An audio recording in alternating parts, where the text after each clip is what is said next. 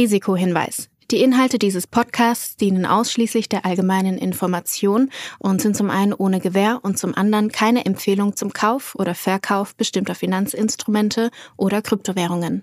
Die Podcast-Hosts oder Gäste haben unter Umständen Positionen in den besprochenen Finanzinstrumenten oder Kryptowährungen. Es handelt sich hierbei nicht um Anlageberatung. Ihr entscheidet selbst, was ihr macht.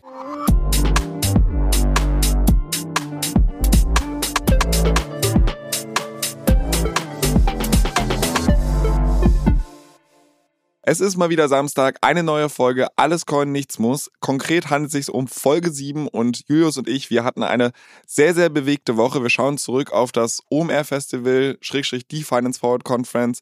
Julius, wie hast du es erlebt?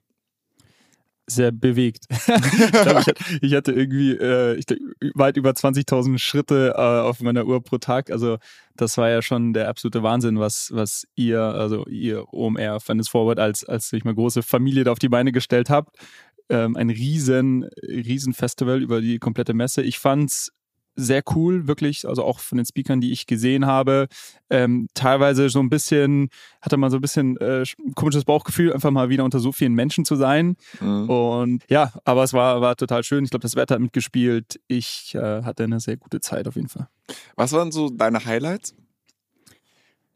Also, ich glaube, es gab ein paar Sachen. Zum einen fand ich ganz spannend, ich hatte mir den äh, Talk von äh, Scott Galloway, diesem bekannteren ja, Aktieninvestor und Kommentator, Tech-Kommentator aus den USA, der zugeschaltet war, habe ich mir angeschaut. Der hatte natürlich auch in seinem großen äh, High-Level-Abriss auch eine gewisse Kryptokritik eingebaut. Die fand ich ganz spannend. Also ich glaube, es waren alles faire Punkte so ein bisschen die Shortcomings dieses letzten Crypto-Cycles. Es sind ja gar keine wirklichen Web3-Companies. Beispiel ist irgendwie ein OpenSea. Er hat sie, glaube ich, jetzt Web 2.1 bezeichnet. Wir haben ja auch manchmal über so Web 2.5 gesprochen. Ich glaube, im Endeffekt äh, reden wir über das Gleiche dann, äh, dass es oftmals nicht wirklich dezentralisiert sind, sondern ein Großteil der Coins oder Tokens von wenigen Entities gehalten werden. Ich glaube, auch das ist ein fairer Punkt.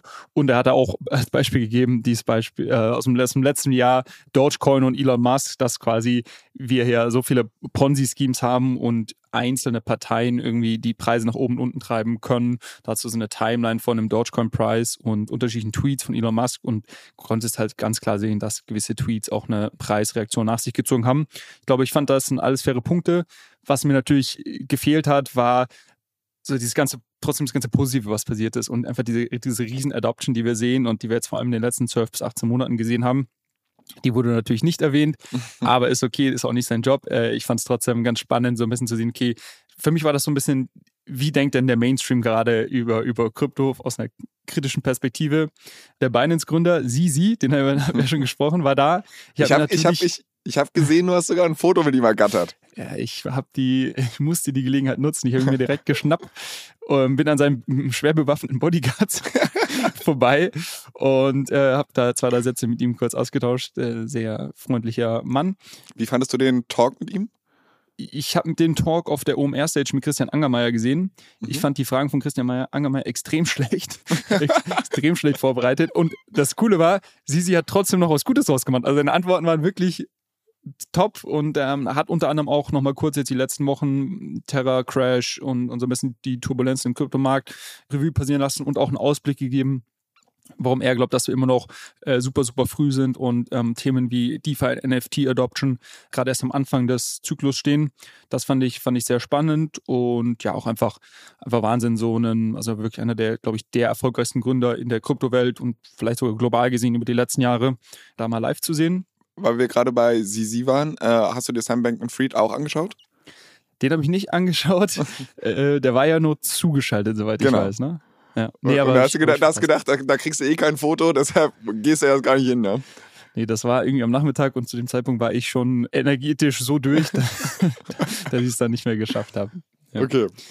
Vielleicht noch als letzten Punkt, es gab auch ein Krypto-Panel auf der Finance Forward Konferenz, was ich extrem spannend fand, wo einige deutsche Unternehmer im Krypto Web 3, Unternehmerinnen im Krypto Web 3 auf der Bühne waren und unter anderem ähm, Jessica Holzbach Pile announced hat, ein neues äh, Crypto as a Service Startup Und das fand ich einfach super, weil man gesehen hat, dass, dass da Leute sind, die wirklich versuchen, diese Industrie und das Ökosystem in Deutschland und Europa nach vorne zu bringen. Auch es wurde sehr viel über Lobbying und, und sage ich mal, den Diskurs mit äh, Politikern und den, den Regulatoren gesprochen mein Eindruck war einfach, die geben alles, um hier irgendwie auch ein Verständnis zu schaffen auf der Seite der, derjenigen, die letztendlich das, die Regulatorik setzen, damit wir hier irgendwie ein richtiges Framework haben, mit dem wir nach, nach vorne hin weiter arbeiten können, wenn es um steuerliche Themen geht, wenn es irgendwie um Regulierungsthemen geht, wenn, wenn ich eine, eine DAO gründen möchte, wenn ich irgendwie Leuten Zugang zu Decentralized Apps geben möchte und so weiter.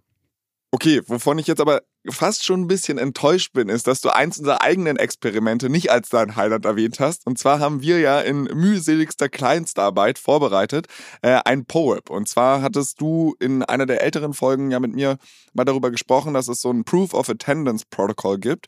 Also sprich ähm, so eine Art NFT, die man minden kann, wenn man irgendwie vor Ort ist. Also du besuchst ein Konzert oder du besuchst halt ein Festival und dann kannst du diese Erinnerung quasi als NFT abspeichern, indem du halt irgendwie einen QR-Code scannst oder irgendwie sowas. Und äh, das hatten wir ja selbst so ein bisschen ausprobiert. Ähm, wie, wie waren unsere Erfahrungen damit? Magst du da vielleicht mal einen Überblick geben? Ja, genau. Also wir, wir hatten uns da was überlegt. Ähm, und das Schöne ist ja, wenn man so ein PowerApp eben mintet, dann kann man da auch eben eine gewisse Utility hinten dranhängen.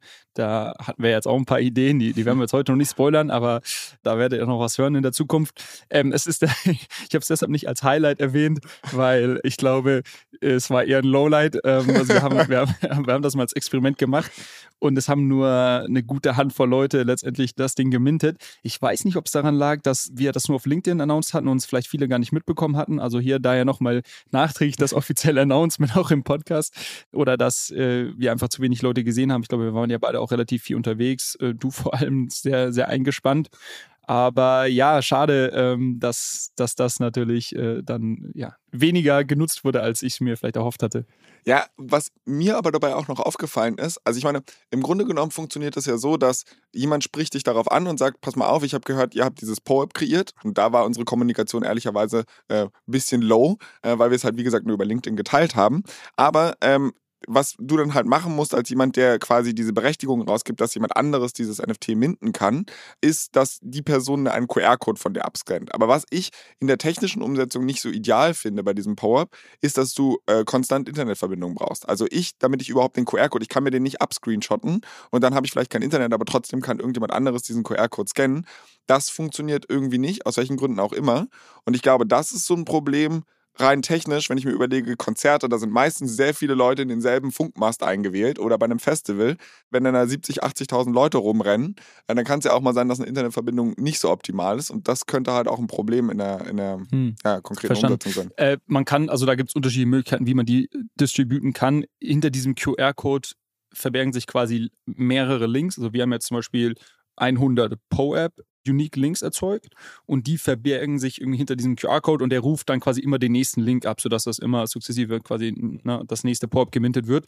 Man könnte auch einfach jetzt die einzelnen Links verschicken an Leute, die das gerne minten möchten.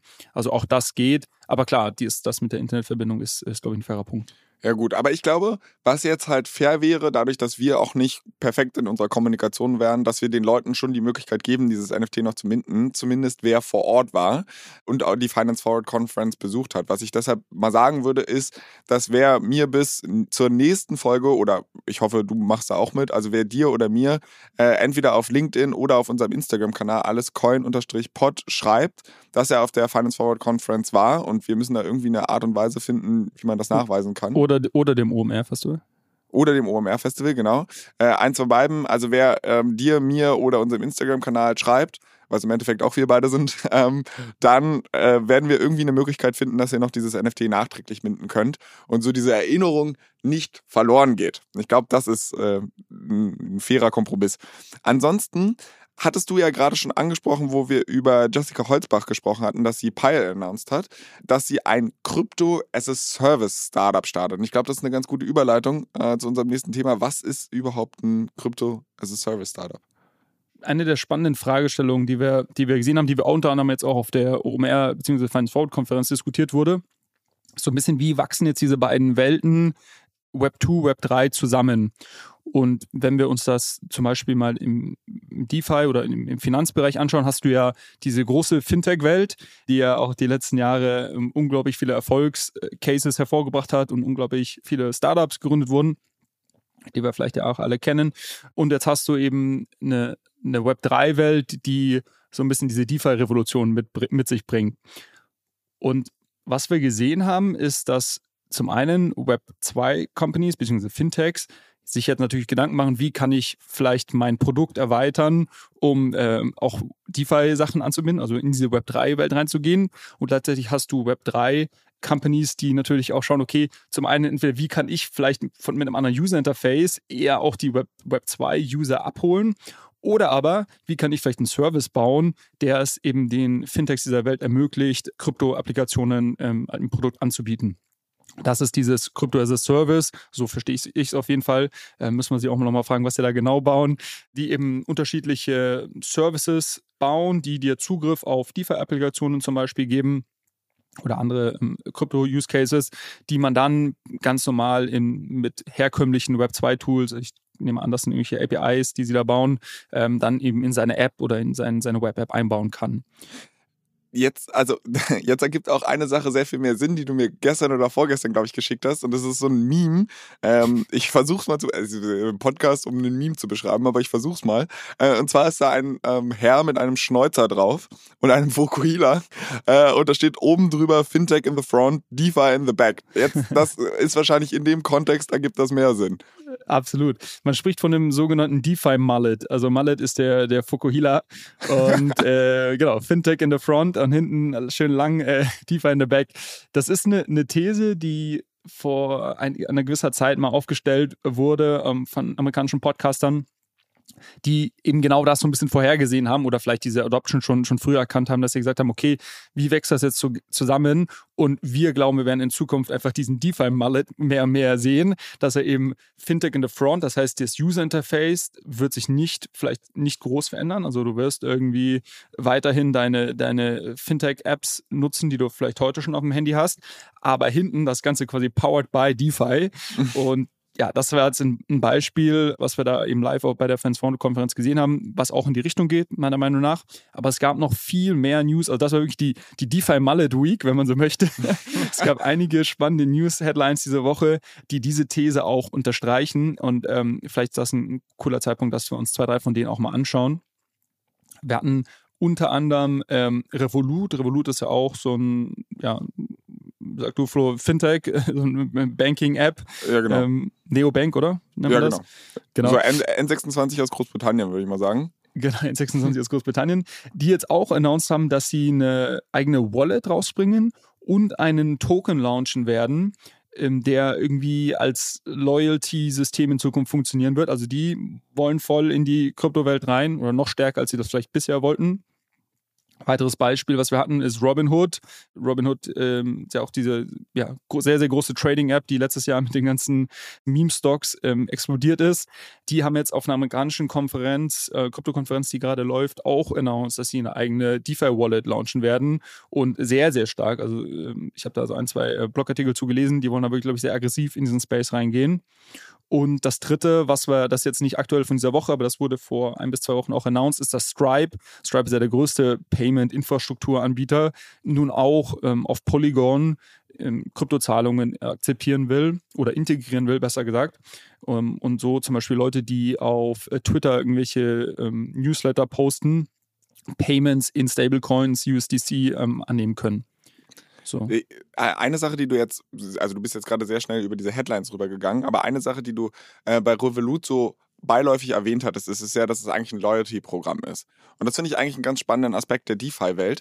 Ähm, das war mir vorher auch zum Beispiel gar nicht bewusst, aber wir haben im Rahmen des OMR-Festivals ja auch so einen kleinen Krypto-Brunch gemacht, wo wir so 30, 40 Leute eingeladen haben und dann äh, gemeinsam in der Puzzlebar waren. Und dann haben ich unter anderem mich mit dem Andreas Oettel ausgetauscht. Der ist, glaube ich, der Geschäftsführer von äh, Ratio Farm Ulm, also ein Basketballteam und äh, relativ, ja, auch so ein bisschen Krypto-Unternehmer.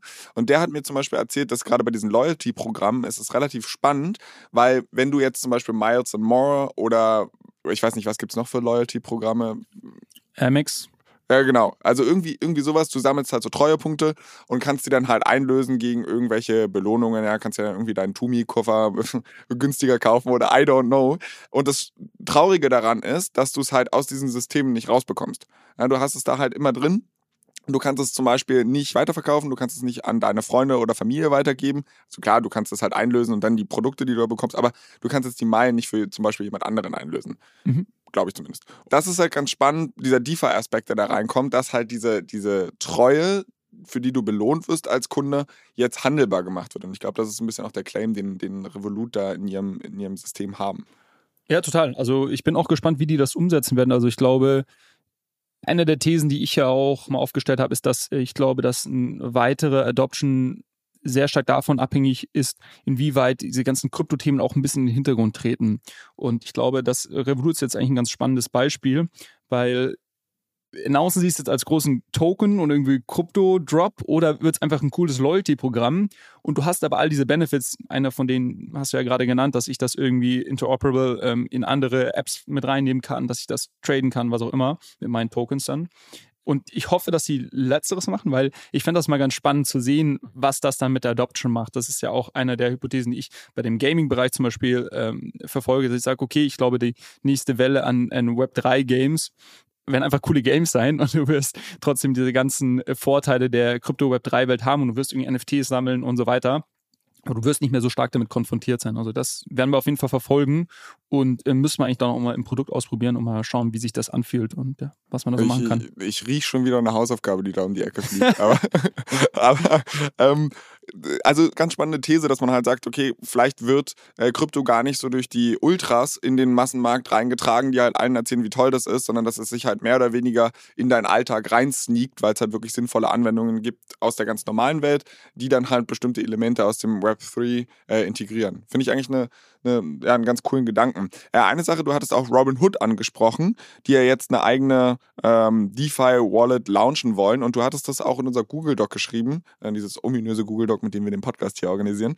Äh, ich habe tatsächlich auf den Link geklickt, den du mir geschickt hast und da also da kommt man auf eine Landingpage von Robinhood äh, und alles, was du da siehst, also du kannst dann halt eine Waitlist, ne, kannst du deine E-Mail-Adresse eingeben, aber da drüber steht Trade and Swap Crypto with no network fees. Ja, da rennst du natürlich bei mir offene Türen ein. Was? Aber warum? Also wie, wie ähm, machen die das? Oder wo kommt dieses Versprechen her? Gute Frage. Also zum einen glaube ich, dass die sich auf irgendeinen Layer 2, irgendeine Sidechain oder eine, eine günstige Layer 1 integrieren werden. Genau, also ich hatte ja gerade schon erwähnt, dass äh, Stripe jetzt halt auch Payments ähm, anbieten wird. Die machen das auf Polygon. Polygon hatten wir ja schon öfters. Ist so ein Polygon ist so ein bisschen so ein Schweizer Taschenmesser. Das ist ist auch eine Sidechain, aber die haben auch Layer 2 Lösungen. Also da, da könnten wir vielleicht auch mal in Zukunft im Detail äh, drauf schauen. Ist auf jeden Fall eine Lösung, die es dir ermöglicht, sehr günstig Transaktionen auf einer Blockchain zu machen. Und ich bin mir ziemlich sicher, dass Robinhood auch diesen Weg gehen wird. Eine Alternative, die es noch gäbe, man spricht von einem sogenannten Validium wenn die Transaktionen off-chain passieren. Das heißt, das ist einfach eine, eine Datenbank, die das irgendwie trackt und dann nur ein gewisses Endresultat, sagen wir mal, irgendwie alle alle acht Stunden oder äh, in einem gewissen Intervall dann auf On-Chain gespeichert werden. Das heißt, du hast jetzt irgendwie 100.000 User, die irgendwie machen irgendwie Transaktionen, tauschen irgendwelche Coins gegeneinander. Das passiert alles Off-Chain. Ist natürlich super günstig, weil ich habe meine ganz normale Datenbank und dann bündel ich das irgendwie als ähm, Robin Hood jetzt hat und äh, speichere das oder poste das on-chain in einer kryptografischen Art und Weise, die es dann letztendlich auch nachverfolgen lässt, dass diese Transaktionen wirklich stattgefunden haben. Das ist auch eine Möglichkeit, glaube ich ehrlicherweise nicht, dass die das machen, ähm, aber man sieht so Validiums äh, teilweise zum Beispiel im Options Trading, im Derivatives Trading, da gibt es einzelne Applikationen, die das machen. Aber ähm, auf deine Frage zurückzukommen, ich glaube, dass die irgendeine Art von Scaling Solution dafür nutzen. Okay. Auch eine interessante Entwicklung, dass man jetzt so sieht, dass diese klassischen, also sind ja eigentlich keine klassischen Broker, aber Neo-Broker äh, mittlerweile immer mehr in diesen Krypto-Space reingehen. Glaubst du, dass man die Entwicklung auch andersrum sehen wird? Also, dass ein Coinbase und so weiter bald Aktienhandel anbietet? Das wäre dann der, der Reverse Mallet. Wobei ich würde, also, also ich, glaube auch, dass wir da Versuche sehen werden, weil du wirst auch einfach Web, Web 3 Companies ähm, werden gezwungen sein, vom Interface sich da weiter zu, weiterzuentwickeln und nicht mehr eben nur für die kryptonativen User das anzubieten, wenn sie wirklich groß werden wollen. auf das konkrete Beispiel, das du jetzt genannt hattest, das wäre für mich aber nicht der Reverse Mallet, weil Coinbase ist für mich keine native Web, Web 3 Company. Die gehören für mich auch zu dem, was äh, Scott Galloway als irgendwie Web 2.1 bezeichnet hat vom Interface. Ja, da gab es auch News diese Woche. Also FTX, also jetzt vielleicht nicht Coinbase, aber FTX ist ja eine weitere äh, große Börse. Die haben jetzt irgendein Stock Trading Beta-Version announced. Äh, bin ich ehrlicherweise jetzt nicht im Detail ähm, durchgestiegen, was das genau bedeutet dann vom Produkt her, aber die wollen eben genau in die Richtung gehen und da auch dann Aktienhandel ermöglichen. Spannend wäre dann zu sehen, ob das wirklich Aktien im herkömmlichen Sinne sind oder ob das irgendwie synthetischen Aktien auf der Blockchain sind. Das gibt mhm. es nämlich auch, dass über einen Price-Feed die Aktiendaten aus der wirklichen Welt ähm, on-chain quasi ähm, geliefert werden und du dort dann so sind einfach Tokens kaufen kannst, die aber Aktien repräsentieren. Das ist vielleicht meine Hausaufgabe. Ich würde mich da mal ein bisschen reinfuchsen, wie FTX das abbilden möchte und ähm, ja, kann ich dir dann nächste Woche mal vorstellen. Auch über dieses Aktienthema sollten wir auf jeden Fall nochmal sprechen. Also von wegen, also dass es überhaupt diese Möglichkeit gibt, weil das ist mir jetzt zum Beispiel auch ein neuer Punkt. Ja, cool, ähm, dann mache ich das. Okay, perfekt. Ha, siehst du, so, so wendet sich das Blatt. Aber ich glaube, bevor wir uns da jetzt zu lange dran aufhalten, haben wir auf jeden Fall noch ein Thema, was wir besprechen müssen. Nämlich, es gibt News aus dem Terra-Ökosystem. Für alle, die mit Scheuklappen die letzten zwei Wochen durch die Welt gelaufen sind, äh, da gab es einen sehr, sehr großen Crash, 50 bis 60 Milliarden schwer, weil äh, Terra also mit seinen beiden Coins äh, UST und Luna, guck mal, wie easy mir das hier schon wieder von den Lippen geht, gecrashed ist. Wir hatten das in der letzten Folge auch relativ im Detail aufgearbeitet, was da schiefgegangen ist. Und jetzt gibt es da News. Was konkret ist da passiert?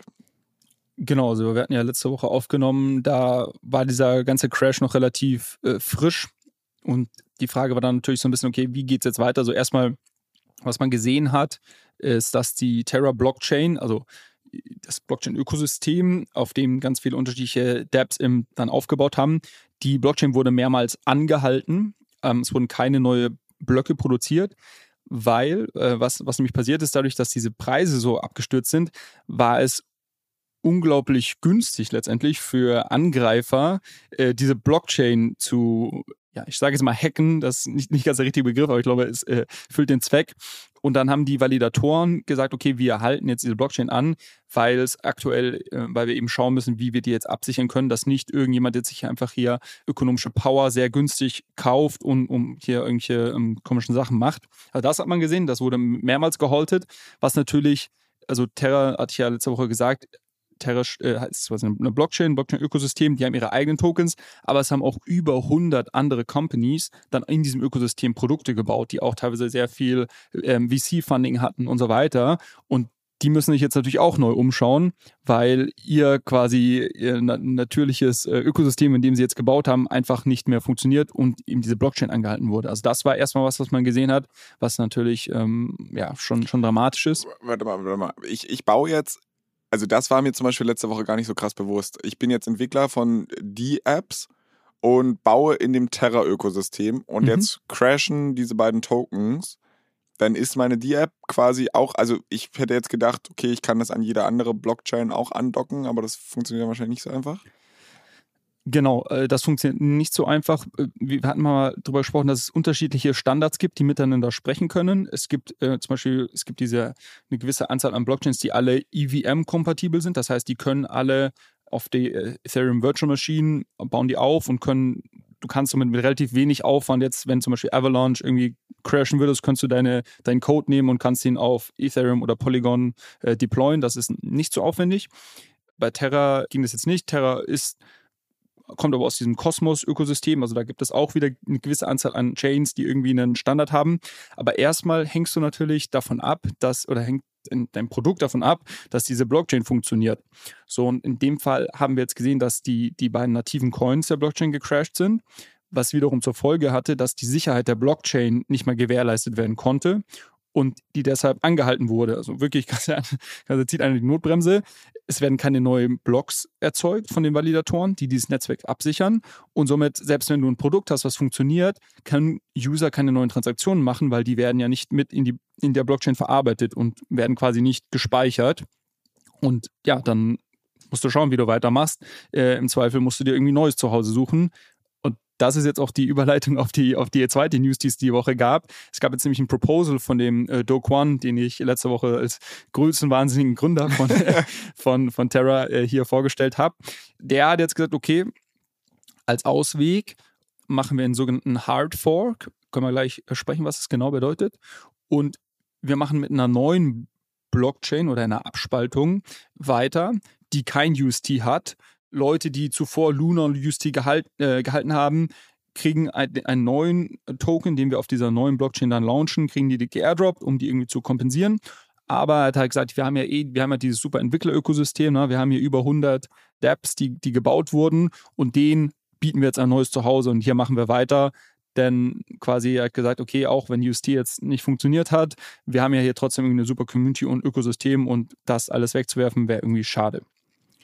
Und darüber wird jetzt abgestimmt. Das ist, ist gerade live auch. Ähm, also wir nehmen heute am Freitag auf. Das ist, äh, wird jetzt live darüber abgestimmt. Es gab aber bereits so eine Community Poll, wo quasi Leute, also äh, es war keine richtige Governance-Abstimmung, aber wo Leute mal ihre Meinung dazu ähm, sagen konnten. Und da war es so, dass über 90 Prozent der Community dagegen waren ähm, und quasi gesagt haben, naja, UST ist so, so ein zentraler Bestandteil dieses, dieses Ökosystems und auch des, dem großer Mehrwert des Ökosystems, dass wir nicht sehen, dass jetzt einfach eine Hardfork, ähm, in der wir sagen, okay, UST schmeißen wir raus und, und weiter geht's, das wird nicht das Problem lösen, sondern ja, scheint so, als wird das scheitern und dann frage ich mich wirklich, wie das irgendwie weitergehen soll. Also ich bin da nicht sehr, nicht sehr bullish auf die Zukunft von dem Terra-Ökosystem.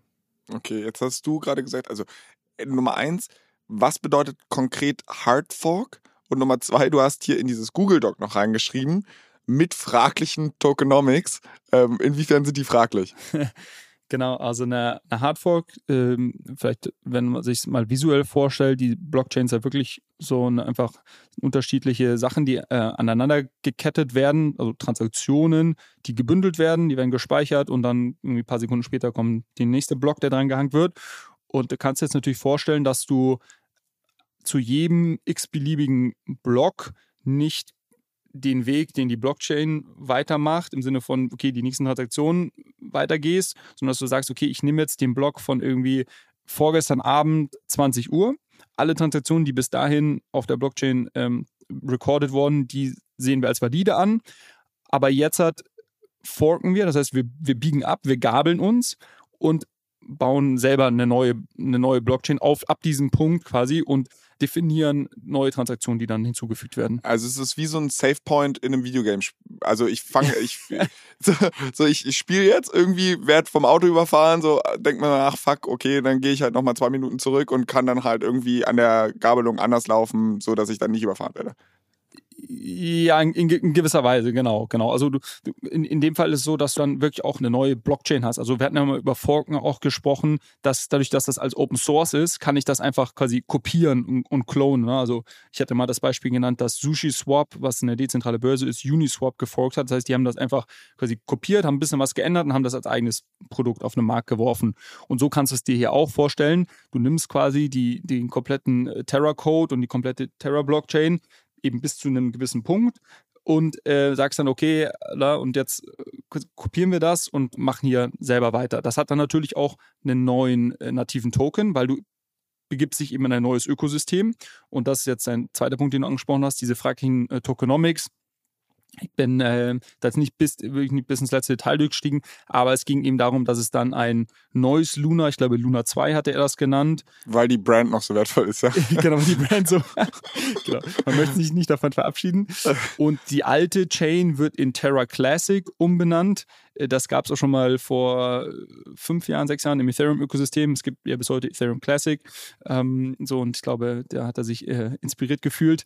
Und wir bauen aber jetzt auf dieser neuen äh, Terra-Ökosystem, auf dieser neuen Terra-Blockchain weiter mit dem neuen Token und ähm, da gab es jetzt eine gewisse Tokenomics Proposal, wie eben Leute, die zuvor Luna und UST gehalten haben, dann dafür ähm, rewarded werden mit diesem neuen Token. Und ich hatte nur einige ähm, Kommentare dazu auf Twitter gelesen, dass das äh, ja anscheinend sehr fraglich ist.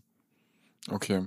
Mir ist gerade mal aufgefallen, dass ich ein komplett beklopptes Videogame-Beispiel benutzt habe. In welchem Videospiel wird man vom Auto überfahren? Aber ja gut, egal. Ähm, Lass uns mal zu dem nächsten Punkt gehen. Und zwar hat ein sehr, sehr bekannter VC namens Andreessen Horowitz oder A16Z einen Krypto-Report rausgebracht, wo sie im Endeffekt fünf Thesen raushauen.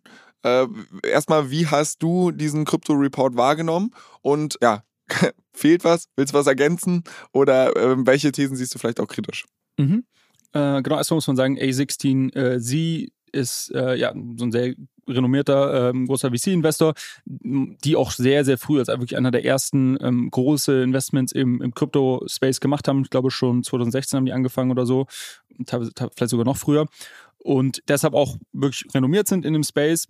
Die haben vor ähm, ein paar Monaten auch announced, dass sie jetzt eigene Researcher eingestellt haben. Also die, die bauen da wirklich auch eine eigene Research-Abteilung auf, um eben ähm, auch dann Sachen zu publizieren, was, was natürlich schon ein spannender Ansatz ist, dass sie da rein investieren und somit auch was zurückgeben in das ganze Crypto-Web3-Ökosystem.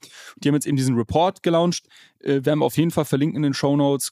Kann ich nur jedem und jeder an, ans Herz legen, die sich dafür interessiert. Ich glaube, ist sehr lesbar gestaltet, äh, visuell natürlich super aufbereitet, aber auch so von, den, von den Inhalten und den Thesen. Ich glaube, dass da muss man jetzt nicht der, der große Krypto-Nerd sein, um das zu verstehen. Vielleicht, wenn man hier auch die letzten Folgen so ein bisschen mitgehört hat, wird man, glaube ich, sehr, sehr viele Themen, die dort erwähnt werden, äh, wiedererkennen, die wir natürlich auch schon hier besprochen haben.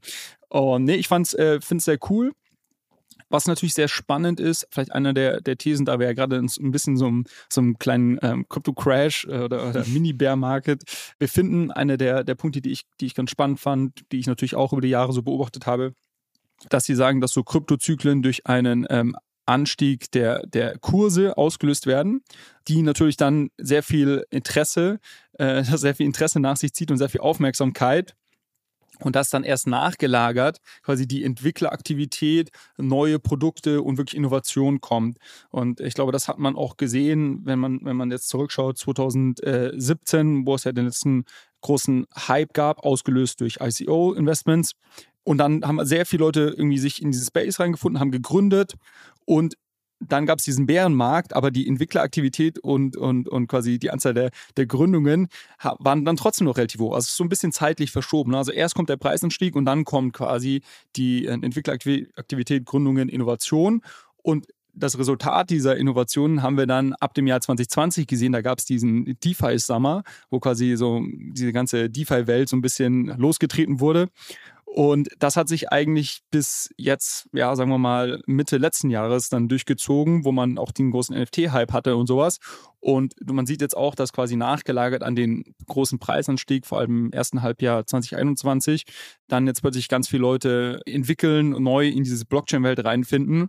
Und ich finde es eigentlich total spannend, weil jetzt sieht man eben, okay, jetzt ist so ein bisschen dieser Hype weg, die Preise sind ein bisschen oder ein bisschen ordentlich gefallen. also 70 bis 90 Prozent bei dem einen oder anderen Coin. Und die Leute sind aber trotzdem da und die bauen jetzt was. Und die haben oftmals genug Geld, weil sie irgendwie letztes Jahr ähm, große Tickets geraced haben. Die haben genug Geld und Personal, jetzt halt coole Produkte zu bauen.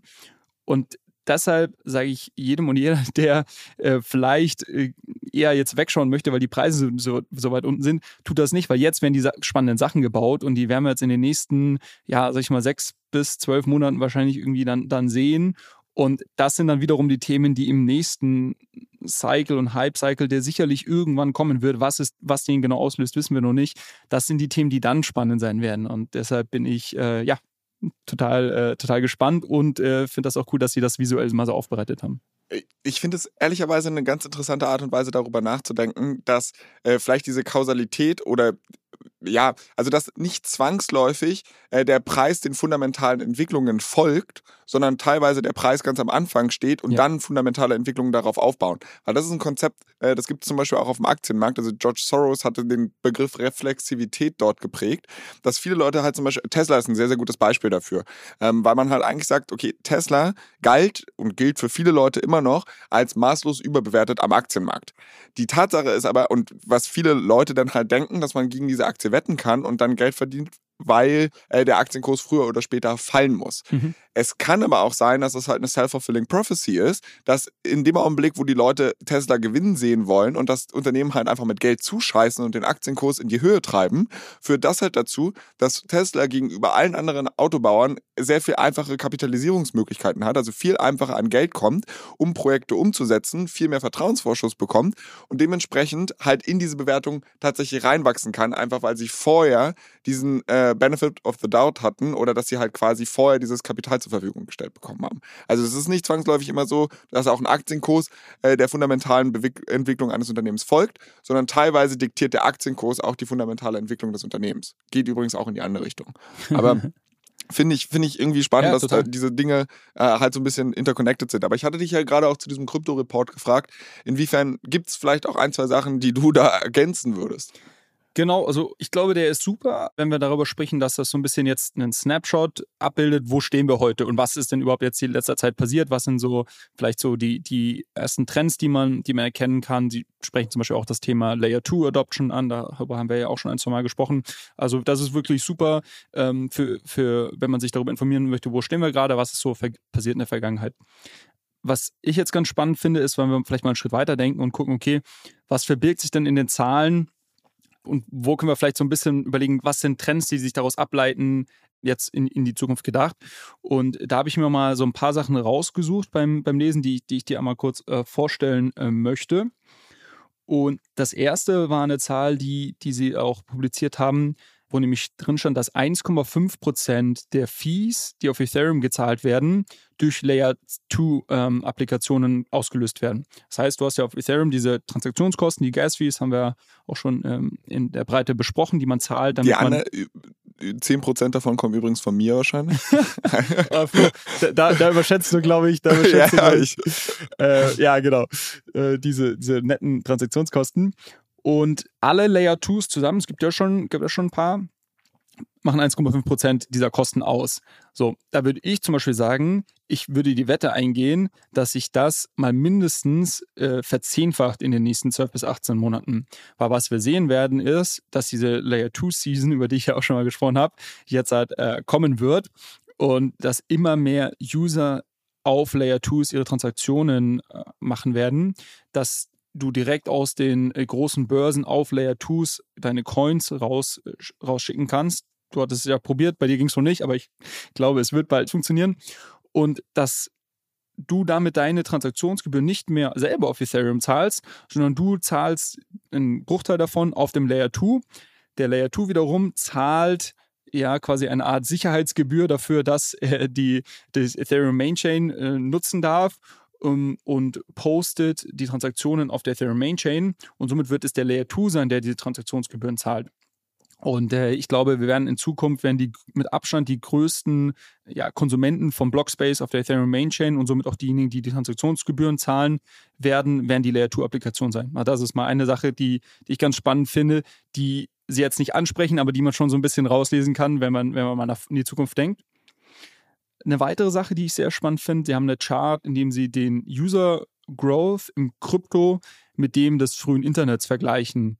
Und du kannst sehen, dass das eigentlich, also User Growth im Krypto gemessen an, anhand der ähm, Anzahl der aktiven Wallets, die es gibt man sieht, dass das eigentlich relativ schön ähm, zusammenpasst. Also du hast so irgendwie deine, deine Wallets, die jetzt hochgehen und da hast irgendwie eine Chart der Anzahl der, der Nutzer im Internet am Anfang der 90er, Anfang bis Mitte der 90er Jahre. Und man sieht, dass das ja, eben sehr gut zusammenpasst. Und die Idee oder die These, die sie, glaube ich, damit aufstellen wollen, ist, dass natürlich jetzt die äh, Web3-Adoption auch vielleicht so weitergeht und wir eine ähnliche, ähnliches Wachstum wie damals ähm, Anzahl der, der Internetnutzer sehen. Und was man vielleicht sagen muss, wenn man diesen Vergleich zieht, so wie er auf der Chart ist, wären wir heute ähm, in irgendwie Mitte der 90er Jahre Ui. des Internets. still ja, early. Still early, ne? Still early. genau. Was meine Ergänzung zu dieser, oder eine, eine These, die ich vielleicht aufstellen würde, äh, ergänzend zu, diesem, zu dieser Idee oder zu diesem Chart, ist, dass ich glaube, dass Web3 viel schneller wachsen wird. Aus dem Grund, den wir vorhin besprochen haben, DeFi Mullet. Ich glaube, dass dass das Web 3 so schnell jetzt auch in, in bestehende Web 2 Applikationen integriert werden wird, dass es nicht mehr nur darum geht, okay, nat die nativen Web 3 Nutzer wo ich mich jetzt irgendwie dazu zählen würde. Klar, die wachsen irgendwie jetzt beschränkt, aber wir werden so eine Explosion haben an, an Wallet-Activity, die dadurch getrieben wird, dass jeder Mann und jede Frau, die nichts von Krypto versteht und vielleicht auch ja, sich damit nicht beschäftigt, trotzdem im, im, sag ich mal, im Hintergrund irgendwo Krypto laufen lassen wird. Und wenn man das natürlich dann auch als aktiven Kryptonutzer zählt, was man fairerweise machen müsste, wenn man die, die gleiche Metrik äh, zugrunde legt, da glaube ich, dass halt diese Anzahl der Kryptonutzer massiv oder der Web3-Nutzer massiv schneller in Zukunft wachsen wird, als die Anzahl der Internetnutzer irgendwie von Mitte der 90er bis Anfang der 2000er. Ich werde dich auf jeden Fall accountable halten, aber du siehst so aus, als wenn du, als wenn du noch eine dritte These hast. Äh, achso, ja, genau. Ähm, das dritte Thema, was auch erstmal eine, eine, spannende Statistik, die in dem Report genannt wird, ist, dass knapp 50 Prozent der Wallet-Aktivität, die gemessen wird, also Transaktionen, die aus Wallets getätigt werden, heute bereits aufs Gaming zurückgeführt werden können.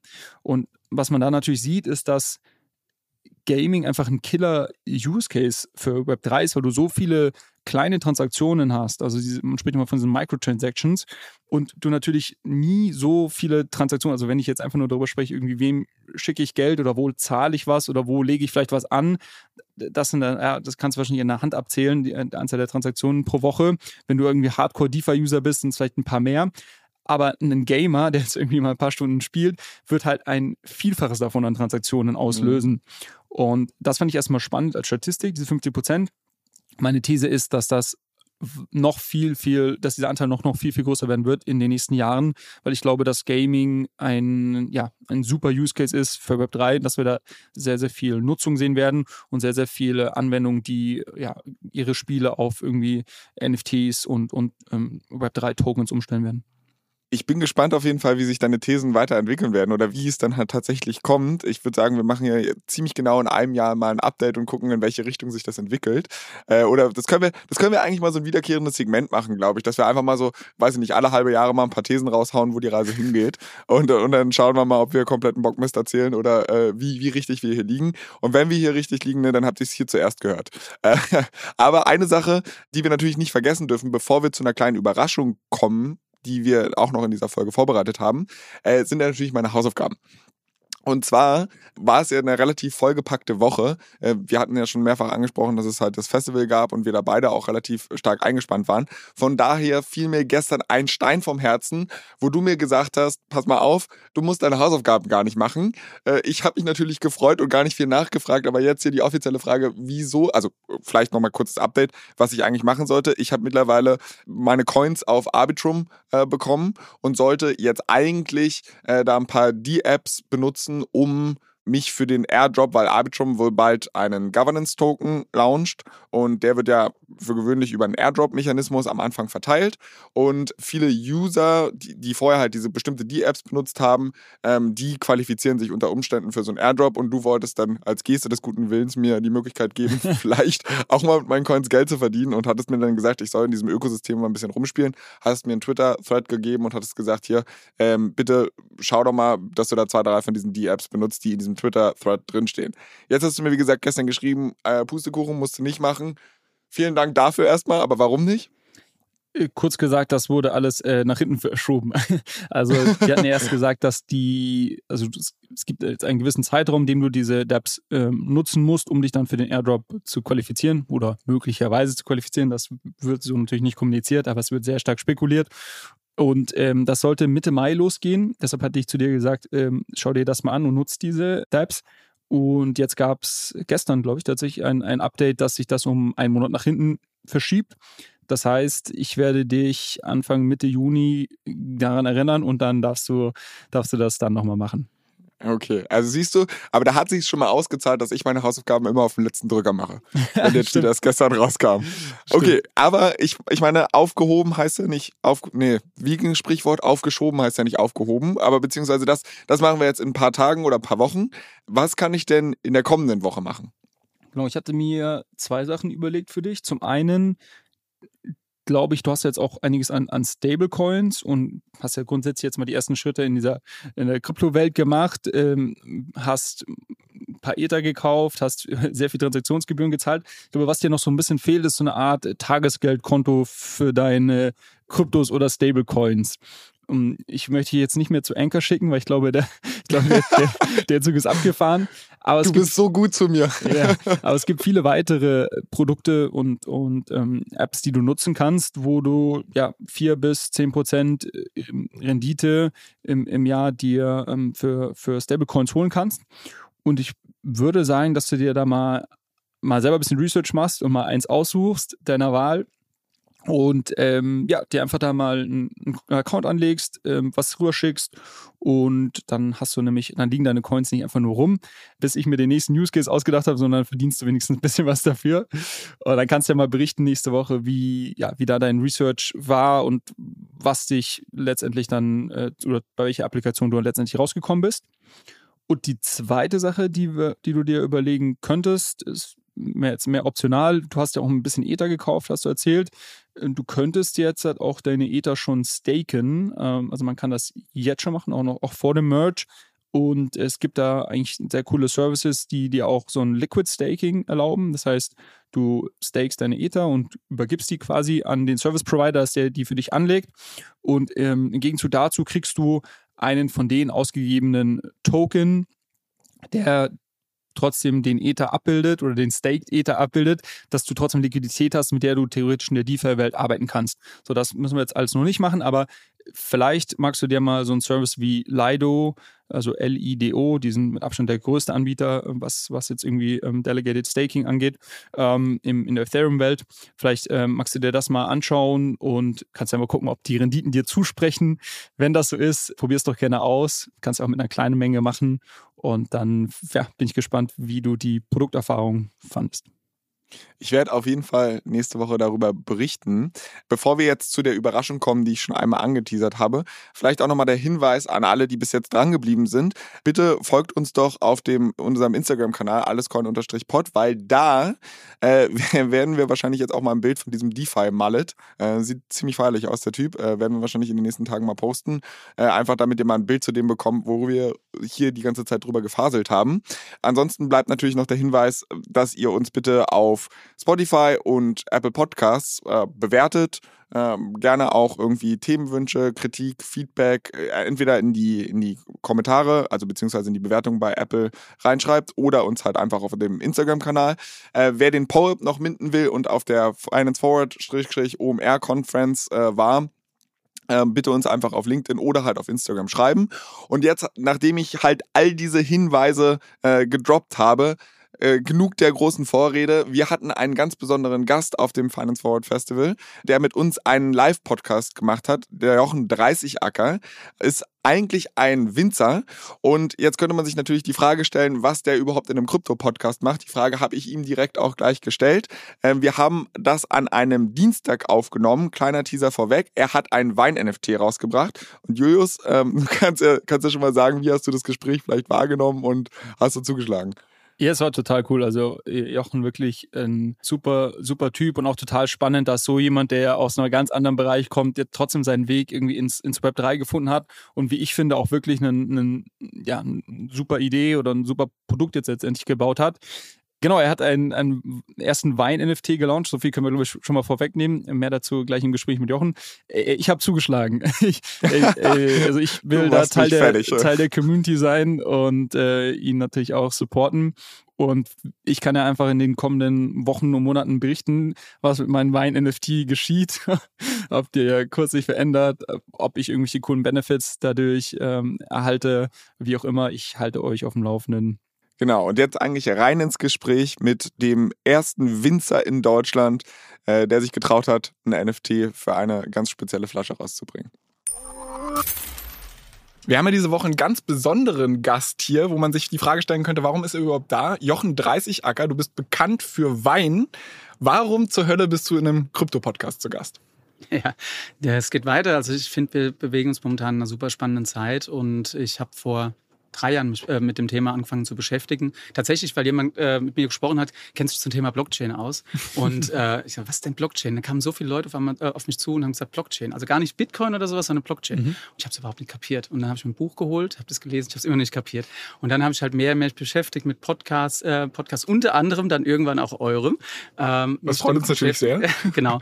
Und darüber habe ich gemerkt, dass du die Möglichkeit hast, eine geniale Möglichkeit hast, einfach die verschiedenen Welten miteinander zu verbinden. Weil wir leben ja beim Wein halt in in einer sehr also zeitintensiven, sehr, sehr klassischen Branche. Und du hast das Problem, dass, also wir machen alles, was wir können, um perfekte Weine zu produzieren. Handwerklich ganz, ganz intensive Arbeit. Wir arbeiten, ich habe erzählt, ökologischen, biodynamischen Weinbau betreiben wir.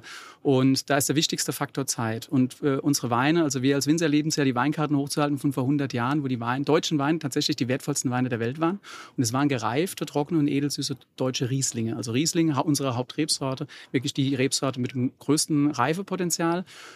Das Problem ist nur, es braucht Zeit. Und dann haben wir angefangen, halt auch Weine auszubauen, die halten können, teilweise 20, 30, 40 Jahre auch alt werden mhm. können. Aber dann haben wir sie direkt nach einem Jahr rausgegeben, weil natürlich irgendwie das Geld brauchten und irgendwie ähm, auch gemerkt haben, okay, wir müssen ja, wir haben kein unbegrenztes Lager. Und mit der Zeit verschärfst du halt das Profil. Und dann kam halt das, das Thema der NFTs und die Idee, dass du halt sagst, okay, wir haben einen Keller, wir haben die perfekten Bedingungen. Ganz, ganz viele Leute kaufen bei uns Wein und sagen dann, rufen dann immer wieder an, wann kann ich dir denn jetzt trinken? Wann ist dir denn perfekt? und wir wiederum geben die Weine raus, wenn es eigentlich nicht fertig ist, was total bekloppt ist. Ne? Wenn, du, wenn du siehst, zum Beispiel Champagnerhäuser geben nach zehn Jahren die Flaschen raus. Und bei uns geht es halt eben so, dass wir dann teilweise, haben die immer nach zwei Jahren, dann nach drei Jahren, wir haben es immer so ein bisschen vor, vor, vorausgetastet. Und jetzt haben wir gesagt, wir wollen die nur noch rausgeben, unsere Spitzensachen, unsere Grand Crus, wenn sie perfekt sind.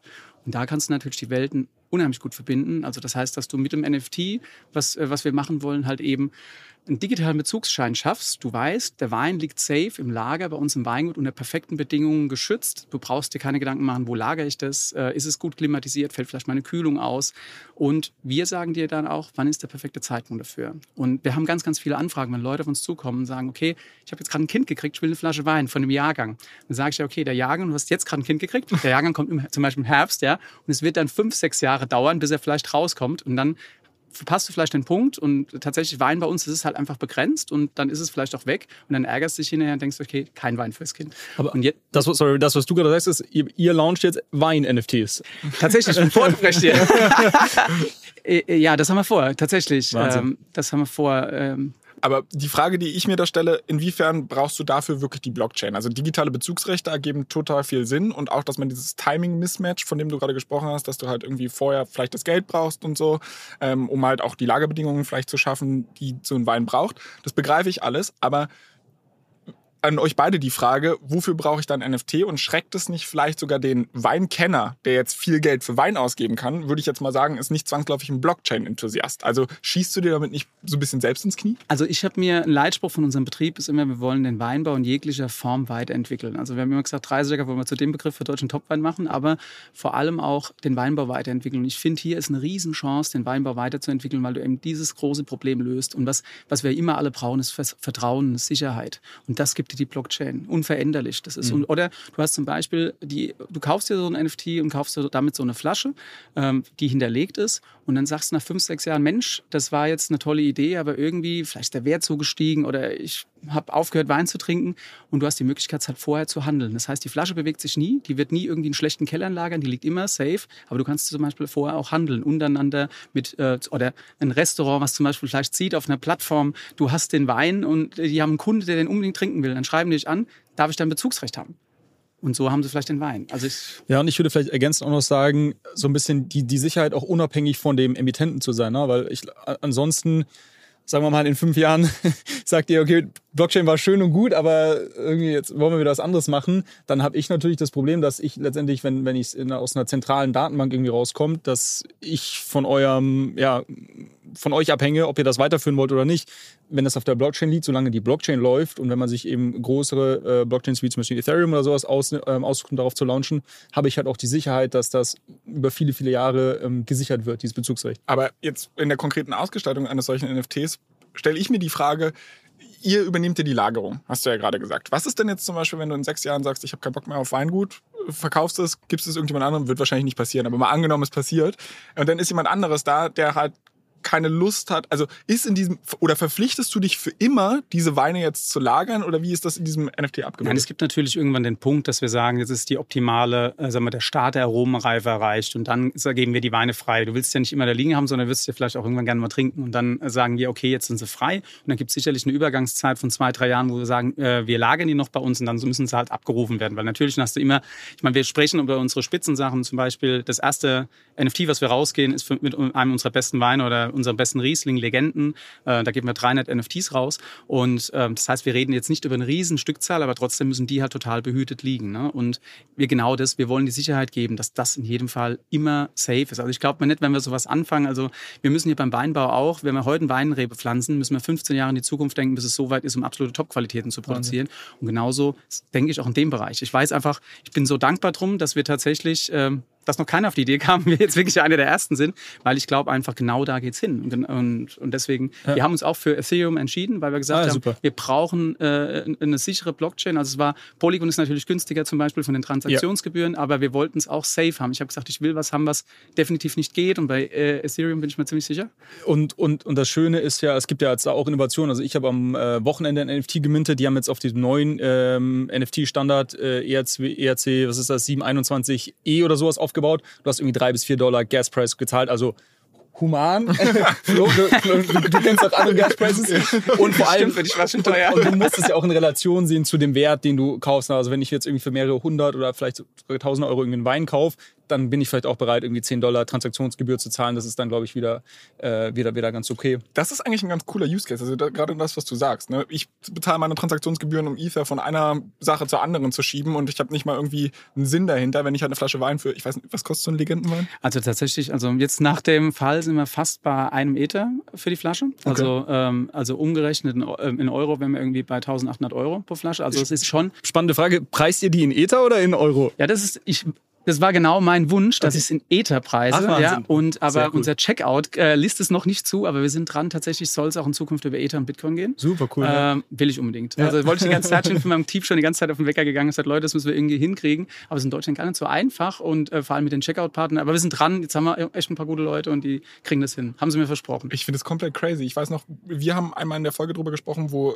Kevin Rose, glaube ich, war das, der drei Use Cases aufgezeigt hat, von wegen, was man mit, mit Wein auch machen kann. War übrigens auch eine unserer besten Folgen, was die Streams angeht. Ähm, und und äh, da habe ich gedacht, ja, okay, verrückte Idee, aber wie lange wird das dauern, bis es jemand macht? Und jetzt sitzen wir hier auf dem Festival in so einem Bus äh, und du erzählst darüber, dass du es gemacht hast. Ja, ich, ich glaube, ich glaube, es gibt irgendwie einen natürlichen Fit, weil das, das hat das, der Thema, das Thema Weinhandel und, und auch so ein bisschen vielleicht Spekulation auf, auf gewisse Flaschen als, als Asset, jetzt, das existiert ja bereits und das haben ja Leute wahrscheinlich irgendwie schon immer gemacht. Wenn du irgendwie schaust, dass chinesische Investoren irgendwie Champagnergüter aufkaufen und sonst was, glaube, die wollen jetzt nicht den Champagner unbedingt trinken. Ähm, und, und das Gleiche, was ich ganz spannend fand, was du vorhin gesagt hast, ist, dass es äh, eine gewisse Zeit dauert, bis der die optimale ähm, Reife hat.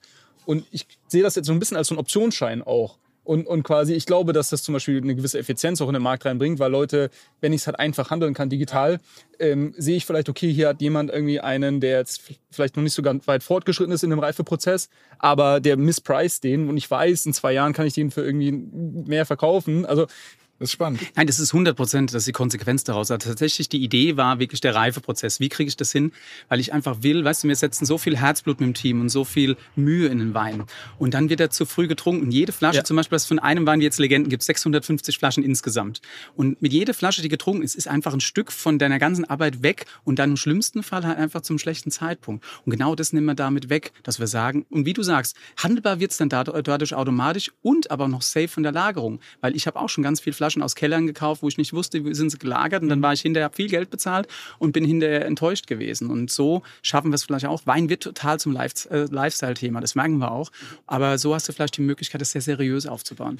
Was ich mich jetzt fragen würde, wie sieht eure Zielgruppe aus? Also versucht ihr damit eigentlich eure bestehenden Kunden auf die Blockchain zu bekommen oder versucht ihr damit neue Kunden zu gewinnen, die sagen, hey, ich bin primär an der Blockchain interessiert und ah, krass, da ist ein Weingut, das das auch macht? Ganz ehrlich, ich glaube beides. Also ich, äh, wir haben uns ja hier, also wir sind ja auch total happy hier auf dem OMR-Festival zu sein, weil wir wissen, wir treffen hier ganz andere Menschen, ganz andere Kunden vielleicht auch, die sich mit unseren Weinen beschäftigen. Wir sind schon die ganze Zeit und die letzten Jahre so aus der klassischen Weinwelt rausgewachsen. Natürlich haben wir engen Kontakt zu unseren Kollegen, aber ich finde immer, wir müssen unser eigenes Ding machen. Und jetzt auch, auch da wir freuen uns total, wenn du den, äh, den Markt erschließen kannst, weil ich glaube, es ist ein super spannender Markt und äh, irgendwie ist auch jeder irgendwie, beginnt sich so was aufzubauen, auch seinen Lifestyle vielleicht aufzubauen, kommt dann vielleicht auch früh mit unseren Weinen in Verbindung. Aber es ist nicht gezielt, dass wir sagen, wir wollen jetzt die Kryptowelt erschließen, sondern ich würde noch mehr, hätte noch mehr Freude dran, dass ich vielleicht viele Leute mitnehmen kann in die Welt, weil ich sie so hochspannend finde auch. Ne? Also äh, Wein ist meine Leidenschaft, mein Leben. Und ich muss tatsächlich sagen, dass der, der Kryptokosmos hat mich total fasziniert und lässt mich auch nicht mehr los. Also das ist schon spannend. Aber dann beschreib doch mal so ein bisschen deine Reise. Also wie, wie kam es von der ersten Idee dass du sagst, okay, man müsste eigentlich mal ein Wein-NFT machen. Wie bist du das konkret angegangen? Was waren die Stolpersteine auf dem Weg?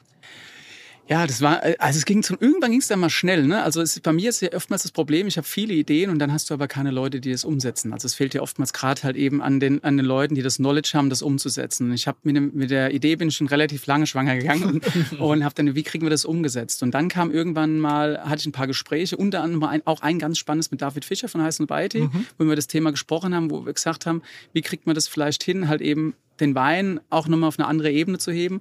Und ähm, da bin ich immer auf den Wecker gegangen, habe gesagt, hier, wir müssen irgendwas zusammen machen. Und, ähm, aber hat natürlich auch wahnsinnig viel um die Ohren.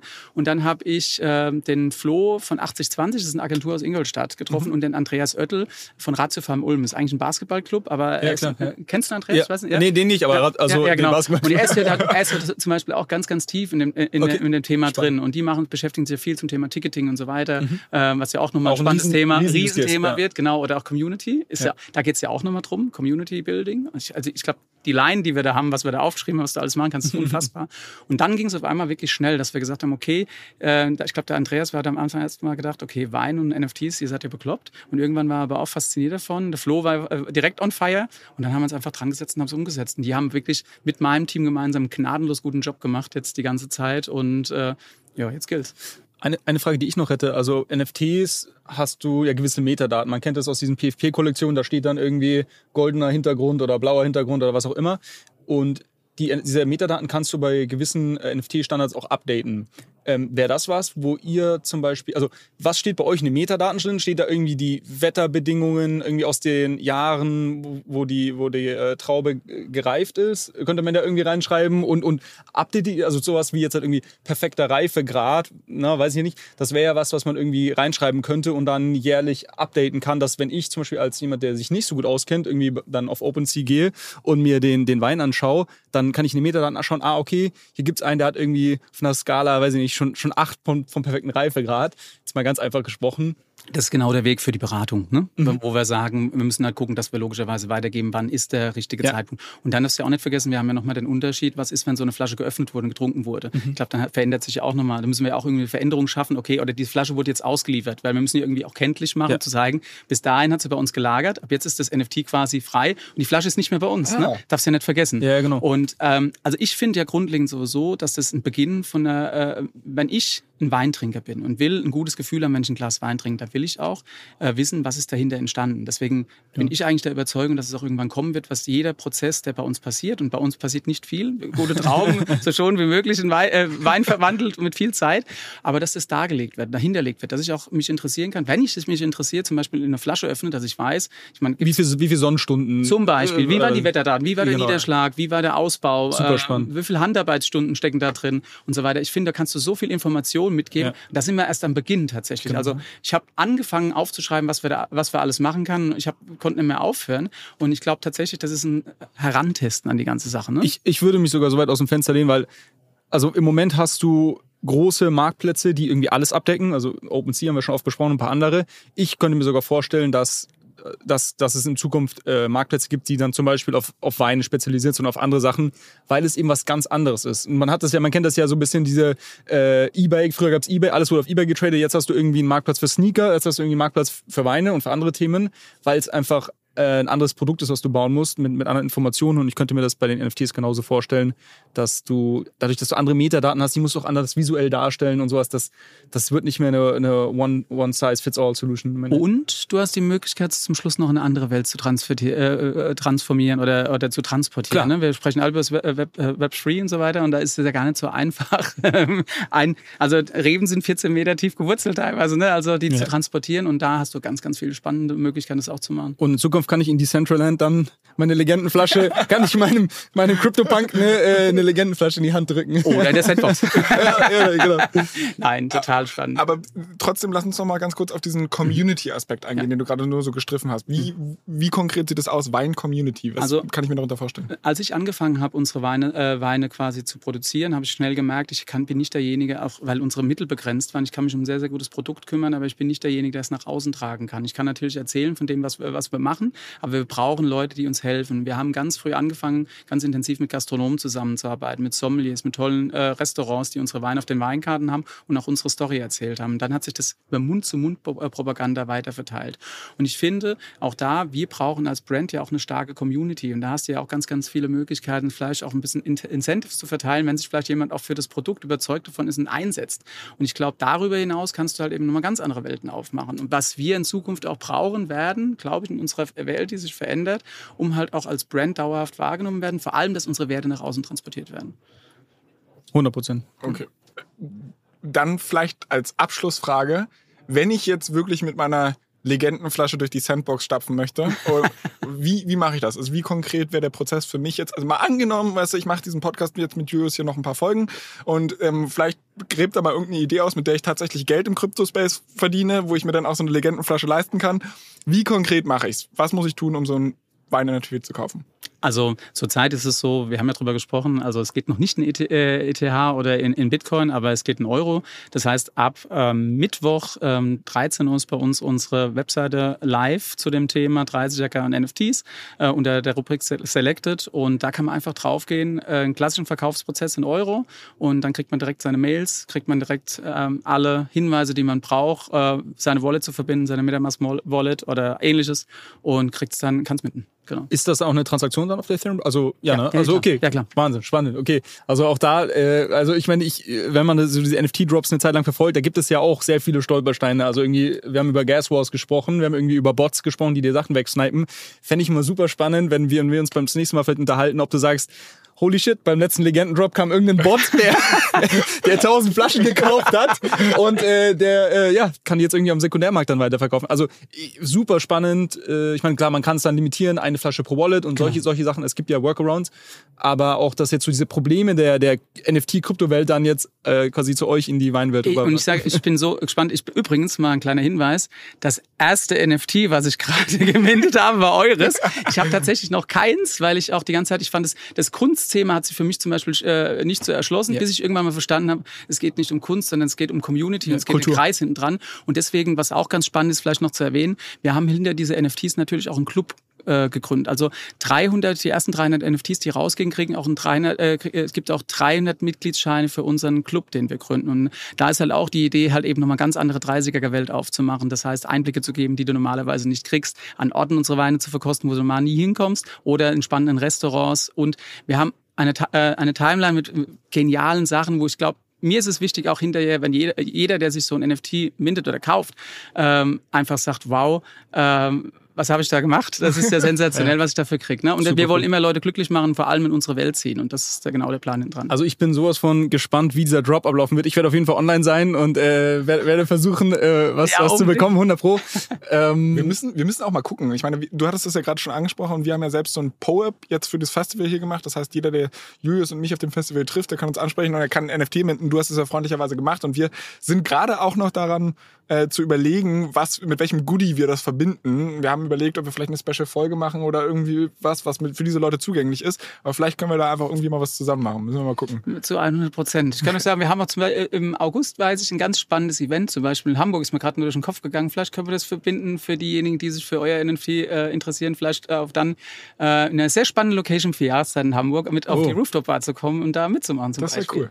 Ja, dann wir sind für alles offen, das siehst du ja schon. Ne? Es geht, da kannst so viele Sachen miteinander verbinden, vor allem die verschiedenen Welten. Und nein, ich glaube auch, also der Club ist für uns auch ein Geschenk für diejenigen, die sich mit auf die Reise wagen und das mitmachen und äh, denen wollen wir alle viel Freude bereiten. Super, super spannend. Ja, also Jochen, vielen, vielen Dank, dass du dir Zeit genommen hast, dass du uns hier wundervollen äh, Sekt tatsächlich. Also wir, wir, die Gläser erleben, wir haben gar nichts getrunken. kleiner, kleiner Disclaimer, ich meine, wir nehmen an einem, an einem Dienstag, dem 17. Mai um 10.11 Uhr auf. Wir sitzen hier gerade mit einem 30 was, was trinken wir hier? Wir trinken hier einen, äh, einen Chardonnay Brut Nature, also einer unserer Sekte, die wir machen. Wir haben eine, eine, ganz kleine Produktion, aber viel Freude dran. Sehr, sehr lecker. Unbedingt probieren. Okay, also kann ich bestätigen. Ich, ich, ich, kann sagen, hier sitzen drei Typen, die, die, wirklich nichts gefrühstückt haben. Also mal gucken, wie das gleich äh, funktioniert. Aber ja, also Jochen, vielen, vielen Dank, dass du da warst. Hat sehr viel Freude bereitet und wir sollten auf jeden Fall dieses Gespräch irgendwann mal fortsetzen, dass du uns erzählst, wie dein NFT-Drop, sagt man das so? Ist das ein NFT? Ich würde sagen, die Reise ins NFT-Land. Wow, der, der Poet hat gesprochen. Okay, also dann du musst uns mal in einer, weiß ich nicht, weiteren Folge vielleicht mal berichten, wie deine Reise ins NFT-Land weitergegangen ist. Ich danke euch sehr für die Einladung. Ich war sehr, sehr gerne da und komme sehr gerne wieder. Also in jedem Fall. Danke dir. Tausend Dank. Wir freuen uns. Aber du musst auch wieder mitbringen, ist dir klar. ne? Versprochen, nie ohne. Ciao, ciao. Ciao.